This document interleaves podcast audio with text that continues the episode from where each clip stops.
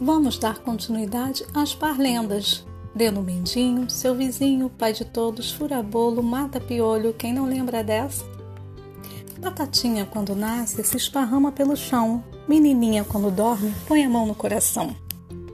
Chuva e sol, casamento de espanhol. Sol e chuva, casamento de viúva. Unido, unité, salamé, minguê, um sorvete colorê, o escolhido foi você. Quem cochicha o rabispicha, come pão com lagartixa, que coragem!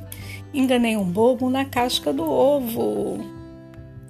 Um, dois, feijão com arroz. Três, quatro, feijão no prato. Cinco, seis, falar inglês. Sete, oito, comer biscoito. Nove, dez, comer pastéis. Hum, muito bom comer pastéis.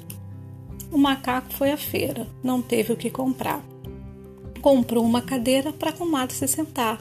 A cadeira esboachou, coitada da comadre foi parar no corredor.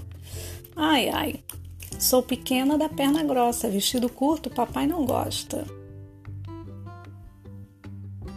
Lá em cima do piano tem um copo de veneno. Quem bebeu morreu, o azar foi seu. Nossa, que trágico. Cadê o tocinho que estava aqui? O gato comeu. Cadê o gato? Foi pro mato. Cadê o mato?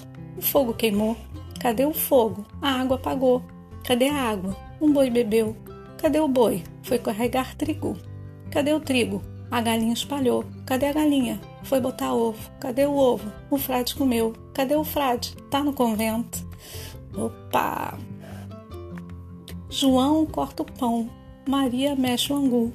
Teresa põe a mesa, a mesa para a festa do tatu.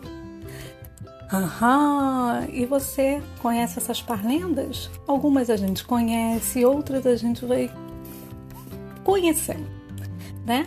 E é muito bacana trocar essas informações, ouvir novas parlendas, ter um conhecimento, né? Que ela vai passando de geração para geração, como eu já falei. Então, aproveite as parlendas, aproveite as histórias, aproveite o folclore, aproveite a literatura brasileira.